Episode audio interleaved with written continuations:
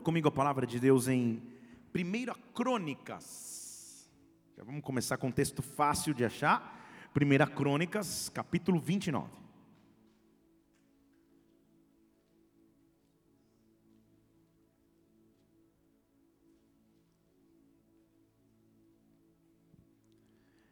Primeira Crônicas, capítulo 29. Eu vou ler o versículo 11 somente agora. Depois eu vou ler mais alguns desse mesmo trecho, mas agora somente o versículo 11. Diz assim: Achou aí? Senão eles vão pôr na tela. Tua é, ó Senhor, a grandeza, o poder, a glória, a vitória e a majestade. Deixa eu falar de novo. Tua é, ó Senhor, a grandeza, o poder, a glória, a vitória e a majestade porque teu é tudo quanto há no céu e na terra.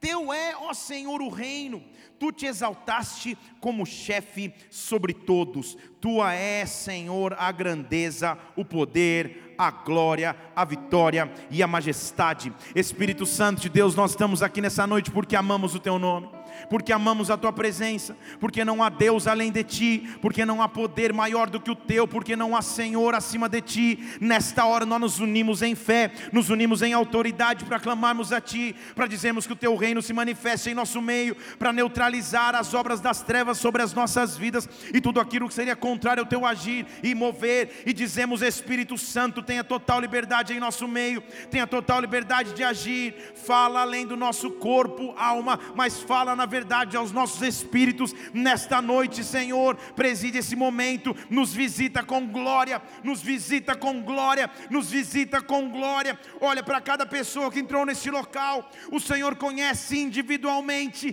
cada necessidade, cada anseio, cada sonho, cada desafio. Espírito Santo, vem e nos visita nesta hora, Pai. Oh, manifesta o teu reino, estabelece aqui a tua vontade agora na terra como no céu, nós te pedimos, vem sobre nós, em o nome do Senhor Jesus Cristo, amém e amém. Aplauda o Senhor porque Ele vive, aleluia. Oh, aquele que caminha durante um tempo com o Senhor,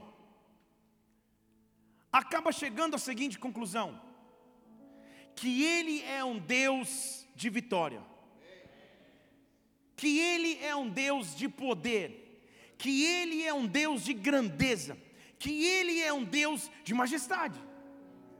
Caminhar um pouco com o nosso Deus nos dá o benefício de saber que tudo que há no céu e na terra pertencem a Ele.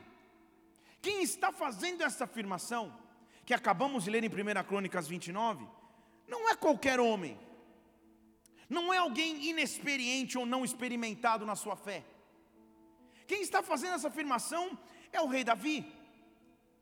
Já num curso final de sua vida, ele reúne o povo, e na presença de seu filho Salomão, ele diz no versículo 10, que nós lemos o 11, vamos ler o 10, que está dizendo assim: Davi bendisse ao Senhor na presença de toda a congregação. Então é meio que ele reuniu a igreja, reuniu o povo, e disse: Bendito és tu, Senhor, Deus do nosso Pai Israel, bendito tu és de eternidade em eternidade, tua és, Senhor, a grandeza, o poder, a glória, a vitória, a majestade, tudo é teu que há no céu e na terra, teu, Senhor, é o reino, o Senhor se exaltou como chefe sobre todos, riquezas e honra vêm de ti, tu dominas sobre tudo, na tua mão há força e poder, na tua mão está o engrandecer e dar força a tudo, Senhor Senhor, agora nós damos graças ao teu nome e louvamos o teu glorioso nome.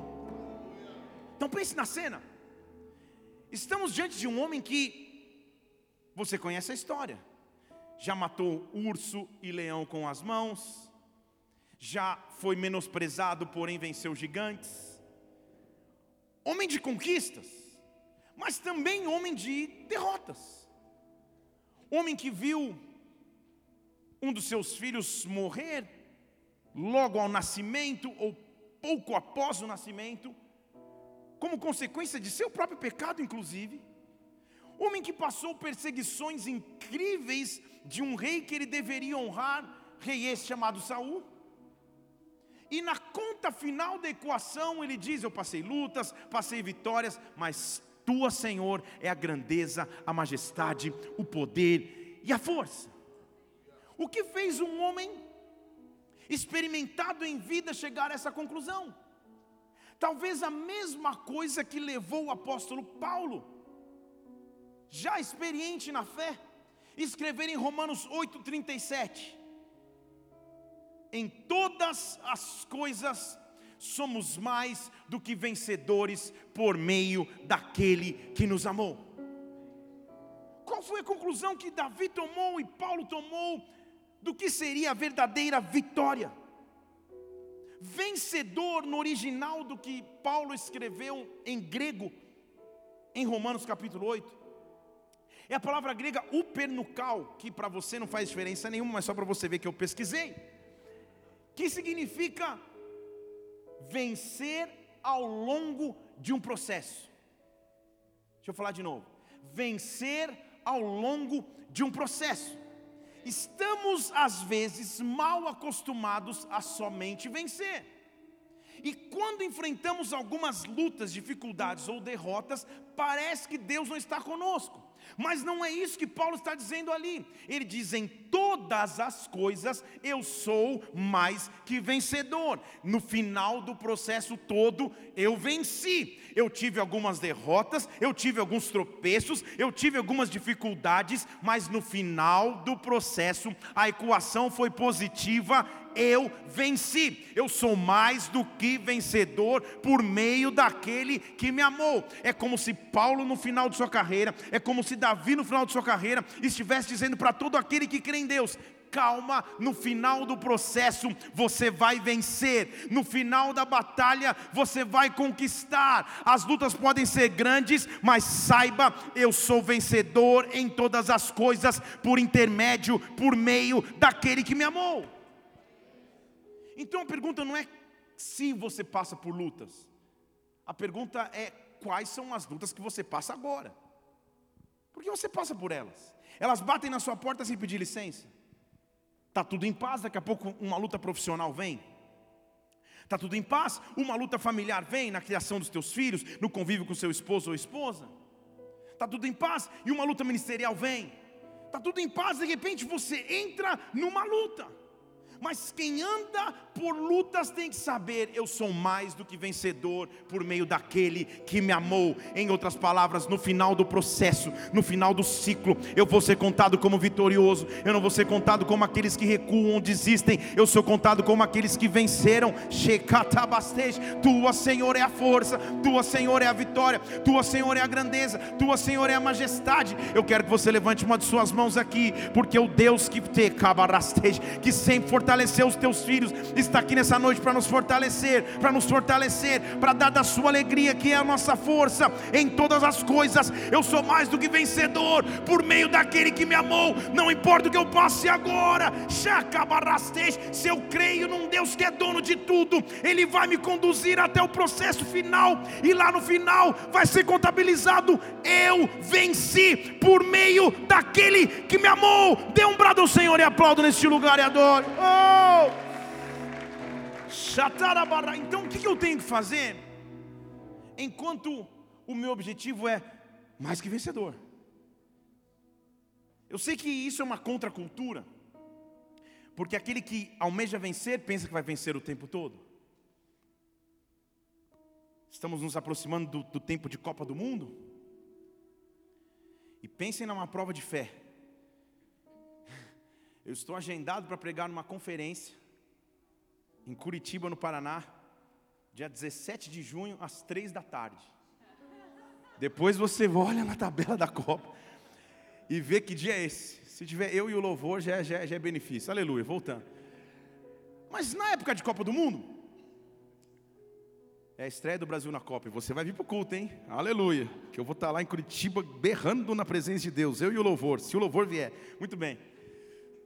Em época de Copa do Mundo, principalmente para o brasileiro, que vive e respira futebol, mesmo aqueles que, que não gostam de futebol, passam a acompanhar, pelo menos na época de Copa. Como a cultura do brasileiro é nesse esporte, ele não espera nada a não ser vitória. Ele entra achando que vai vencer. Ele entra achando que vai tudo dar certo. Alguns mais pessimistas, outros bastante otimistas, mas o resultado final que se espera é vencer. Ninguém entra em desafio nenhum esperando perder.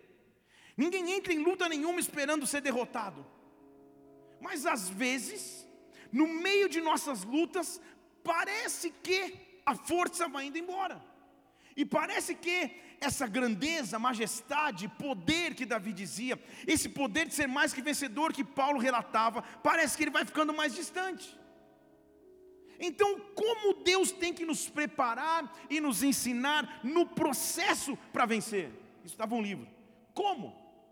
Em primeiro lugar, igreja, entenda: todo clamor gera resposta. Deixa eu falar de novo. Todo clamor gera resposta. A primeira coisa que me é atacada no momento de uma luta gigantesca que eu passe, ou de um desafio que eu não saiba como resolver, é que eu me canso até mesmo de clamar. Em outras palavras, eu perco até mesmo a fé para clamar num assunto específico, eu perco a esperança no clamor. Mas não é isso que a Bíblia diz. Você conhece o versículo de Jeremias 33, 3? Que é um teste fonodiológico, principalmente se você está usando aparelho. Jeremias 33, 3. A Bíblia diz assim: clama a mim, e eu vou te responder.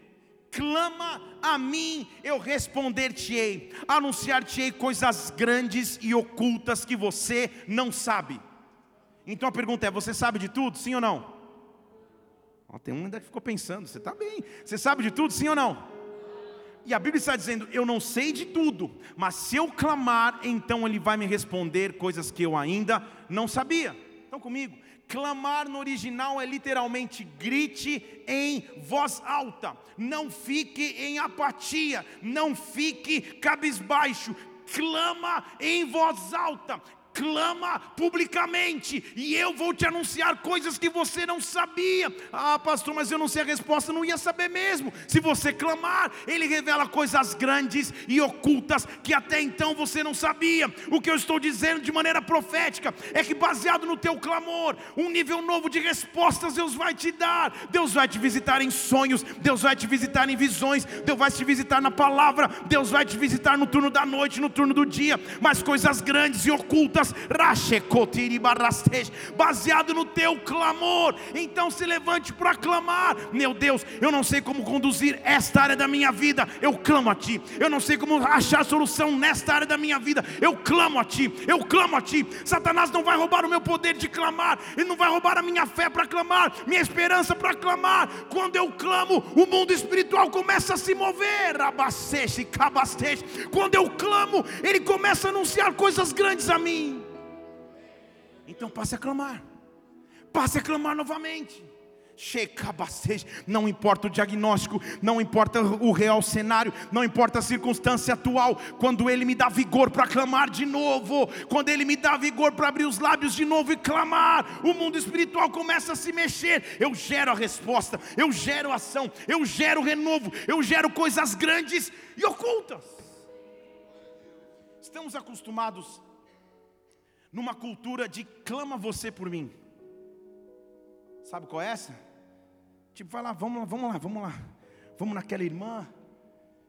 Tem uma irmã lá, irmã Dorinha, sei lá o nome. Faz sete anos que ela não tira nem o coque. Ela almoça azeite.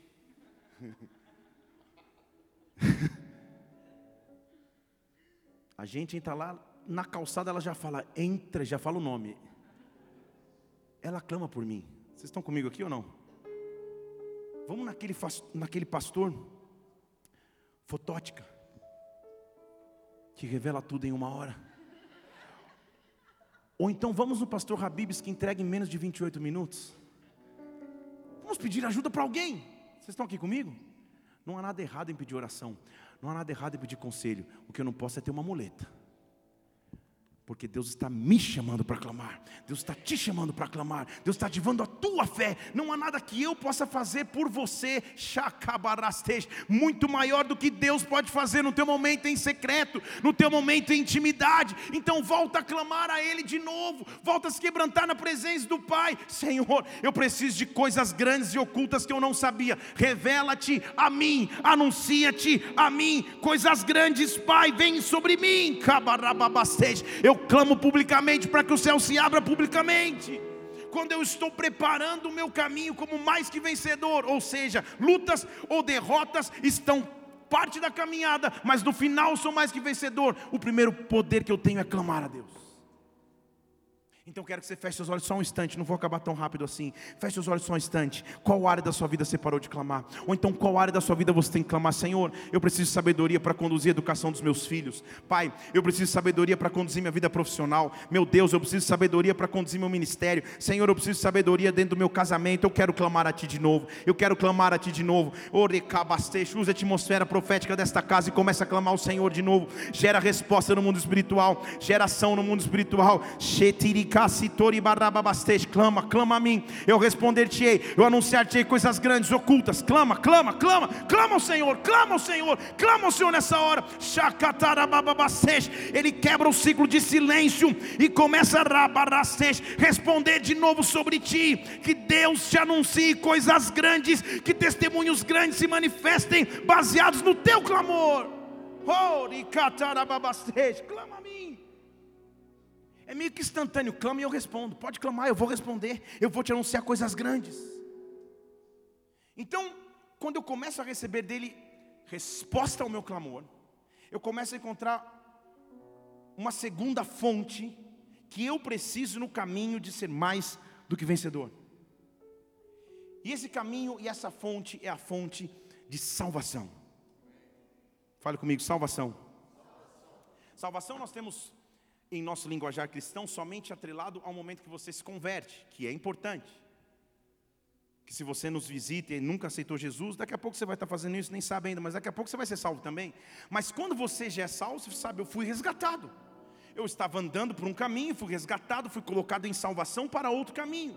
A salvação é um princípio que existe em todas as áreas da minha vida com Deus. Ele é poderoso para salvar, Ele é poderoso para trazer salvação em qualquer área que eu esteja vivendo, necessidade de salvação, Ele é poderoso para salvar. Isaías capítulo 2, versículo 2: Deus é a minha salvação. Não sei o que estou dizendo, é a Bíblia, Isaías 12, 2: Deus é a minha salvação eu confiarei e não temerei, porque o Senhor, sim, o Senhor é a minha força, é o meu cântico, Ele se tornou a minha salvação, Ele se tornou a minha salvação, e o que é a minha salvação, igreja, versículo 3: com alegria então eu vou tirar águas das fontes da salvação, eu vou tirar águas das fontes da salvação, não importa o que eu esteja vivendo, há uma fonte inesgotável de salvação para mim mim. Há uma fonte inesgotável de um Salvador que morreu por mim. Naquele dia de salvação, versículo 4, você vai dizer: graças ao Senhor, invoque o seu nome, faça notório os seus feitos entre os povos, proclame com excelso o seu nome, cantai ao Senhor, porque fez coisas grandiosas, saiba-se isso em toda a terra, exulta, canta de alegria, morador de Sião, porque grande é o santo de Israel no meio de ti. Sabe o que é isso? É quem tem um testemunho depois de ser salvo por ele. Eu estou dizendo que a tua casa vai ser visitada com salvação, tua família está sendo visitada com salvação, tua vida está sendo visitada com salvação. Ele é poderoso para salvar, ele é poderoso para intervir e trazer resgate, ele é salvador.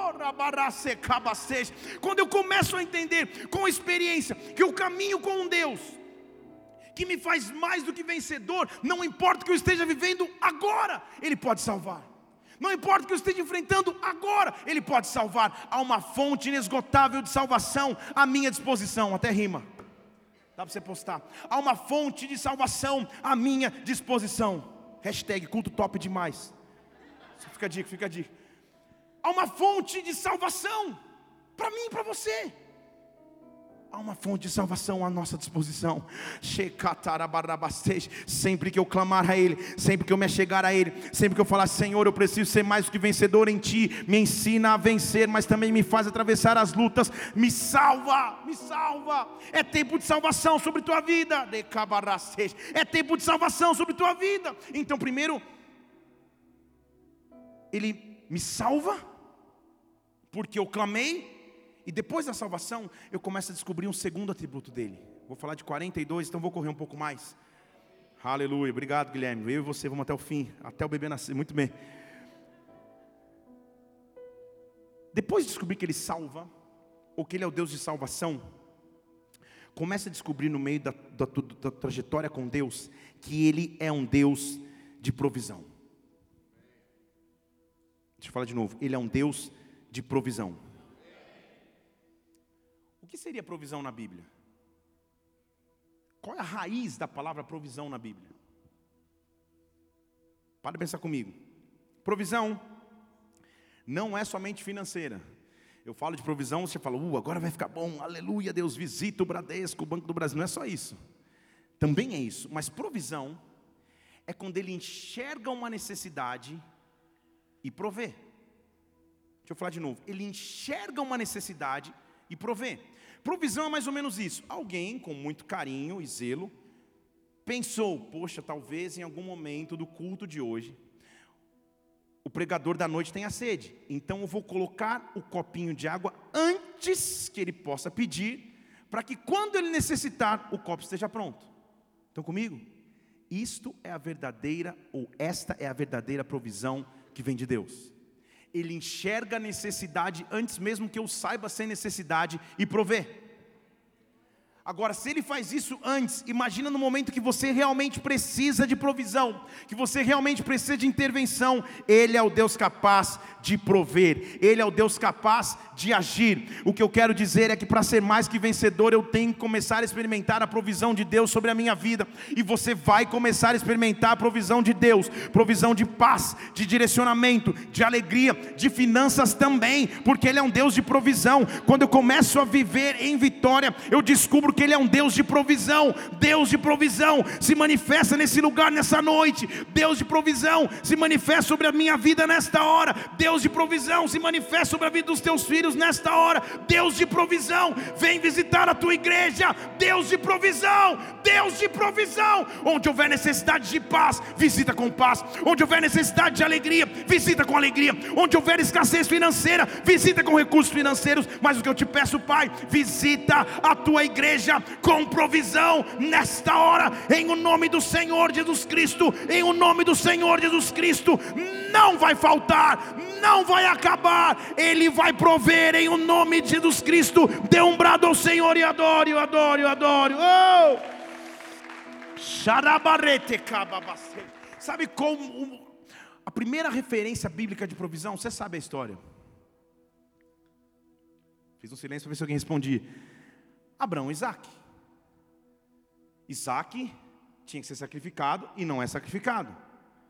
Por que ele não é sacrificado? Porque no versículo 13 de Gênesis 22, no momento que ele vai sacrificar Isaac, ele levanta os olhos e vê entrelaçado nas árvores um carneiro, no meio do mato.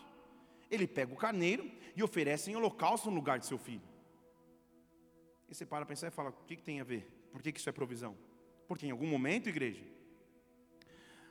a mamãe carneirinho e o papai carneirinho tiveram uma noite de amor e um carneirinho novo nasceu, cresceu, se desenvolveu, andou pelo mato e no momento exato, na hora adequada, ele se enroscou no meio das árvores para ser a provisão que Abraão precisava. Vocês estão comigo? A Bíblia não afirma que quando ele olhou, plim, surgiu, materializou um carneiro. O poder de provisão, porque Abraão precisava, começou talvez um ano antes, dois anos antes, eu não sei a idade do carneiro, seis meses antes, mas o que eu quero dizer é que para cada fase de nossas vidas, Deus inaugura um tempo de provisão muito antes. O que Deus está fazendo é se manifestando como um Deus de provisão, como um Deus de provisão, como um Deus de provisão. Então Abraão chegou falou: Não tem outro nome para esse lugar, versículo 14. Esse lugar vai ser chamado Jeová Jireh, que se diz no monte do Senhor se proverá. É no monte do Senhor, é na presença dEle, é na casa dEle, é na presença do Pai que eu recebo a provisão que eu preciso nesta noite, Deus. Apesar das dificuldades que eu possa enfrentar, eu estou aprendendo em Ti o que é ser mais do que vencedor. Então eu venho na Tua presença para clamar. Quando eu clamo, o Senhor salva, e quando eu clamo, o Senhor manifesta a provisão. Então manifesta a Tua provisão no Teu monte, venha prover. Dê um brado ao Senhor e adore mais uma vez aqui. Oh! Oh! Agora, o clamor gera salvação, gera provisão. O que mais o clamor de um filho ou filha de Deus em fé, que entendeu que é ser mais que vencedor, gera no mundo espiritual. No mundo espiritual, o clamor de um filho e filha gera o poder de redenção. Deixa eu falar de novo. Gera o poder de redenção. Que seria redenção, igreja? O que poder é esse que a Bíblia diz de redenção? Redenção, no original bíblico, é olhar para aquilo que estava perdido e resgatar o que estava perdido. Estão comigo aqui? Olhar para aquilo que não tinha mais solução e encontrar mesmo assim solução, redenção.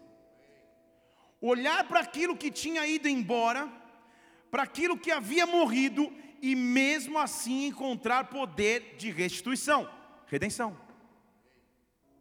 Não há homem na Bíblia que tenha passado maiores dificuldades do que esse que eu vou dizer agora.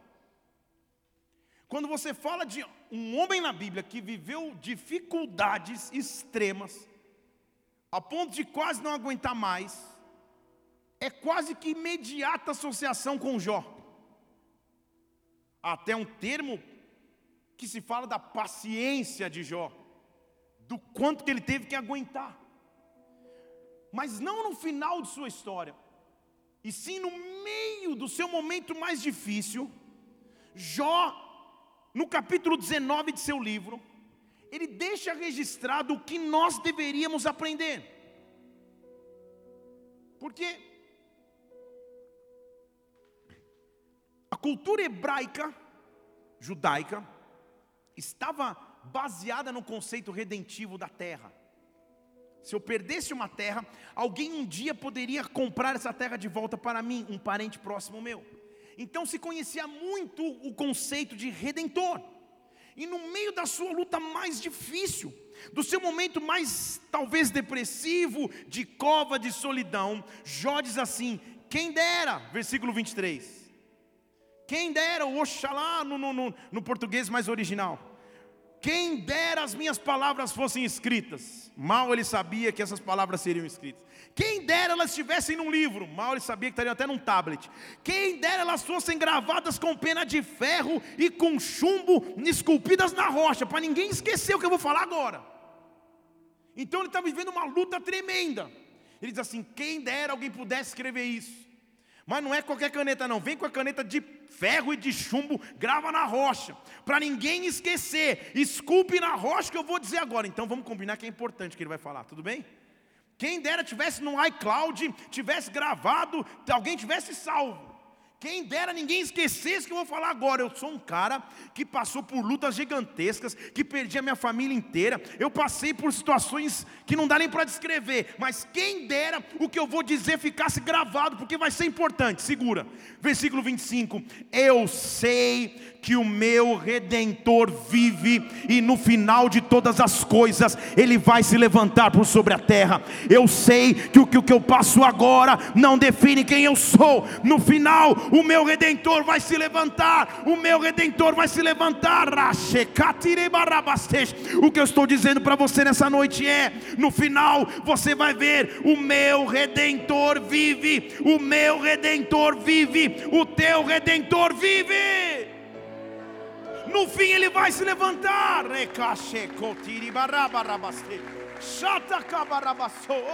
Mas será então que Jó foi fiel até o fim e viveu até o fim? Isso, Jó 42, último capítulo do, do, do livro de Jó. Jó 42, versículo 2, ele está dizendo assim: Senhor, eu sei que nenhum dos teus planos pode ser impedido. Eu sei. Agora eu sei. Porque no versículo 5, antes eu só te conhecia de ouvir, mas agora os meus olhos te veem. Estão comigo? Antes eu só tinha histórias de alguém a teu respeito, mas agora eu aprendi a viver com Deus que cuida de cada momento, que cuida do momento do monte, mas que cuida do momento do vale, que cuida do momento da vitória, mas que cuida do momento da derrota. Agora eu aprendi, o meu redentor vive e por fim ele vai se levantar sobre a terra. O que eu estou dizendo é que enquanto eu prego aqui, há uma atmosfera profética neste lugar e o poder de redenção vai começar a se manifestar sobre a tua vida. Deus está oferecendo redenção para os teus sonhos, Deus está oferecendo redenção para a tua chamada, oferecendo oferecendo redenção para a tua vida, oferecendo redenção para a tua família. Para onde eu olhei e achei que estava perdido, há um poder de redenção. O meu redentor vive e no final ele vai se levantar. O teu redentor vive e no final ele vai se levantar. Escute Deus bradando aos teus ouvidos isso nessa noite. Oh, quando eu clamo então, eu descubro o Deus de salvação, eu descubro o Deus de provisão, eu descubro o Deus de redenção. Tá bom até aí? Podemos ir para casa? Amém? Aleluia. Então vamos nessa. Quando eu clamo, além da salvação, da provisão e da redenção, eu descubro um Deus de libertação. Porque é impossível ser mais do que vencedor e no final de tudo dizer eu venci, se eu não tiver passado por libertações em Deus. Se não puder evidenciar o que ele disse, ou que o profeta Isaías disse de maneira messiânica, que o Espírito de Deus estava sobre si para acabar com a prisão dos cativos, para trazer liberdade aos cativos. Então, Ele é um Deus de libertação. Não há ciclo e não há cadeia mais forte do que o do nosso Deus. Segundo Samuel capítulo 22, versículo 2. De novo, o mesmo homem experimentado em Deus diz assim: O Senhor é minha rocha. O Senhor é a minha fortaleza. Ele é o meu libertador. O Senhor é a minha rocha, Ele é a minha fortaleza, Ele é o meu libertador, Ele é o meu Deus, a minha rocha, nele eu confiarei, Ele é o meu escudo, a força da minha salvação, meu alto retiro, meu refúgio, o meu salvador da violência, tu me livras, Senhor, invocarei a ti, pois é digno de louvor, então vou ser salvo dos meus inimigos, ondas de morte me cercaram, torrentes do inferno de Belial me atemorizaram, cordas do inferno me cingiram, laços de morte me envolveram, a casa caiu, mas na minha angústia invoquei ao Senhor, o meu Deus, a Ele clamei, e do seu templo Ele ouviu a minha voz, e o meu clamor chegou aos seus ouvidos. Ele é o Deus capaz de me livrar. Quando eu clamo a Ele, eu quero te dizer o que acontece. Então, no nosso caminho para dizer, poxa, sou mais que vencedor nessa área, tem áreas que são difíceis da libertação acontecer. E aí indifere se você é diácono, presbítero, pastor, bispo, querubim da guarda, serafim real, não importa. Há áreas da sua vida que você luta para ser liberto. Vícios, comportamentos, atitudes, você sabe qual é a tua. Mas Davi está dizendo: olha, eu sei que Ele é o meu libertador. Na minha angústia eu clamei a Ele, eu clamei ao Senhor e Ele me respondeu. O inferno estava me rodeando, é o que Ele está dizendo, mas Ele respondeu. Então, eu quero te mostrar biblicamente o que acontece quando você clama. Quer ler comigo ou não? Pega esse trecho depois imprime, põe no para-brisa do teu carro, na porta da tua geladeira. O que acontece quando eu clamo a Deus? O que acontece nas regiões celestiais quando um servo ou serva de Deus tem autoridade e fé o suficiente para abrir os lábios e clamar, e clamar, e clamar, e clamar? Olha o que acontece. No próprio capítulo 22 de 2 Samuel, versículo 7 está dizendo assim: Na minha angústia eu invoquei, eu clamei, o meu clamor chegou aos seus ouvidos. E olha o que aconteceu. Quando eu clamei, versículo 8: Então se abalou e tremeu a terra os fundamentos do céu se moveram, abalaram-se porque ele se irou. Estão comigo? É Deus, hein? Eu comecei a clamar, ele, opa, das suas narinas subiu fumaça, da sua boca um fogo devorador que pôs carvões em chamas. Ele baixou os céus e desceu. Estão comigo?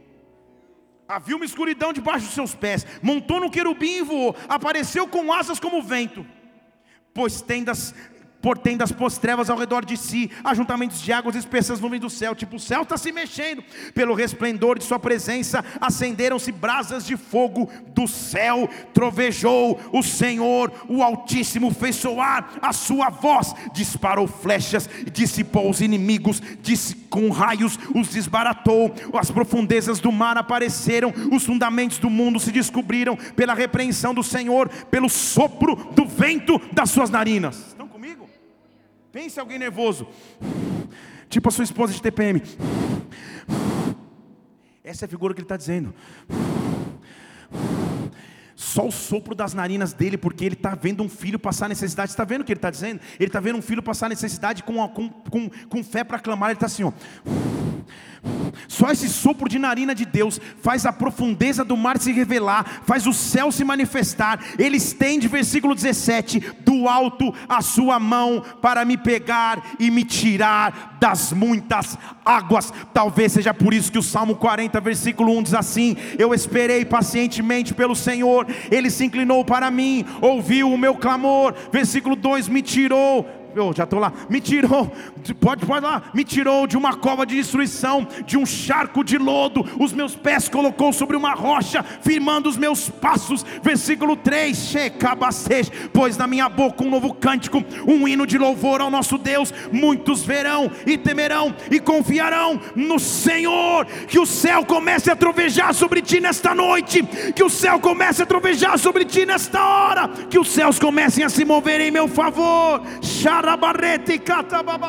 Oh, oh, meu Deus. A figura do céu se movendo, porque um filho teve fé para clamar, porque um filho teve fé para pedir, para suplicar, para dizer: Pai, eu preciso da tua intervenção. Aí o céu, pensa, o mar dá para ver até lá no fundo, tamanho é o poder dele, é isso que ele está tentando descrever com palavras humanas que talvez não conseguem descrever a grandeza de Deus.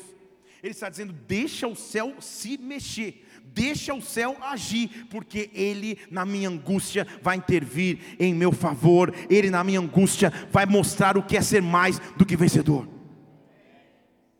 Igreja,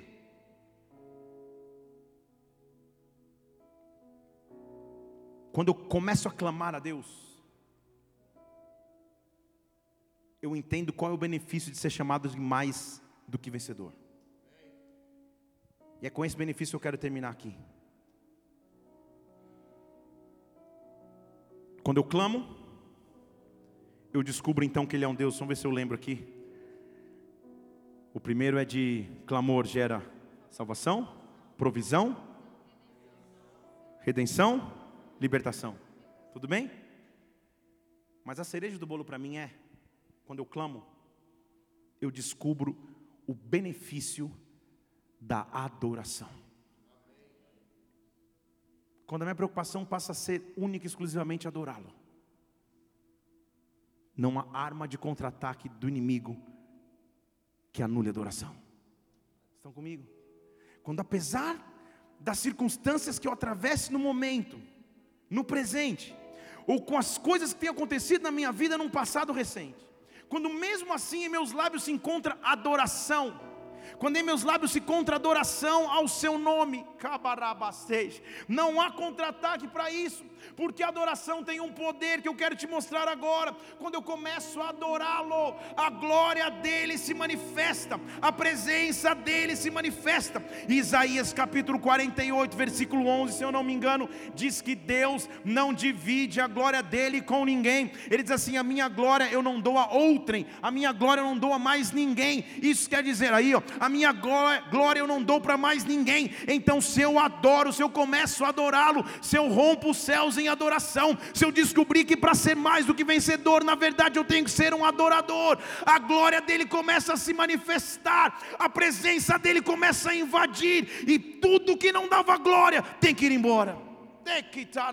Então, o que eu li para você em 1 Crônicas capítulo 29 foi o começo da obra do templo. Davi meio que dedicando a obra, olha, Deus é um Deus grande, Deus é um Deus de poder, tal, vão construir. Sabe o que acontece na hora que acaba a obra? Eu vou acabar a obra acabando a pregação aqui. 2 Crônicas, capítulo 5, versículo 1. Assim se completou a obra da casa de Deus. Assim se completou toda a obra que Salomão fez para a casa do Senhor. Diga aleluia. Então trouxe Salomão as coisas que Davi, seu pai, já tinha consagrado antes, a saber o que é prato, ouro, os vasos, colocou todos os tesouros na casa de Deus. Então começaram a arrumar a casa do Senhor ali. Acabou a obra de um Deus que é grande, de um Deus que é poderoso, de um Deus que é de adoração. E quando ele acabou, não havia outra maneira de consagrar aquela casa senão adorando. Versículo 13 diz assim: Então os trombeteiros e cantores estavam acordes ou em acordo, fazendo todos ouvirem uma só voz, louvando ao Senhor, dando-lhe graças, dando-lhe graças. Então pensa, pensa que é fácil construir um templo? Claro que não mas no fim da obra, não importa qual foi o preço pago para chegar até ali, a alegria era tão grande que eles estavam adorando em uma só voz, agradecendo ao Senhor, levantando voz com trombetas, símbolos, instrumentos de música, louvavam ao Senhor, e a única coisa que eles diziam é: O Senhor é bom, Sua bondade dura para sempre, o Senhor é bom, Sua benignidade dura para sempre, o Senhor é bom, Sua bondade dura para sempre. E em algum momento, em meio à adoração, a Bíblia diz que a casa se encheu de uma nuvem, a saber, a casa do Senhor. Quando eu descubro ser mais do que vencedor, na verdade eu descubro o poder da adoração. A casa se enche de uma nuvem de glória. Versículo 14: de modo que os sacerdotes não podiam mais ficar de pé para ministrar por causa da nuvem, porque a glória, a glória do Senhor encheu a casa de Deus. O que Deus quer liberar sobre a tua vida nesta noite, meu irmão, oh, é um novo tempo de glória sobre a tua casa, é um novo tempo de glória sobre a tua vida, é um novo nível de presença sobre a tua família. Muito mais do que encontrar salvação, redenção, provisão, libertação, eu encontro a glória de Deus em meio à adoração, em meio à adoração, eu encontro a glória de Deus, eu encontro a Sua presença. Eu estou aqui nessa noite. Feche, feche, feche seus olhos, curva sua cabeça. Eu estou aqui nessa noite para te dizer que, independente do que você passe agora, você é mais do que vencedor por meio daquele que te amou. Em outras palavras, quando você olhar o saldo final da tua vida em Deus, você vai ver que você venceu, que você venceu, e Ele está vindo te visitar em meio às lutas, as respostas que ainda não chegaram, as cadeias que precisam quebrar. Simplesmente o adore nesta hora, simplesmente o adore nesta hora, simplesmente adore a Sua presença nesta hora, para que a nuvem de glória invada a casa, para que a nuvem de glória invada a sua vida, para que a presença de Deus seja o teu condutor.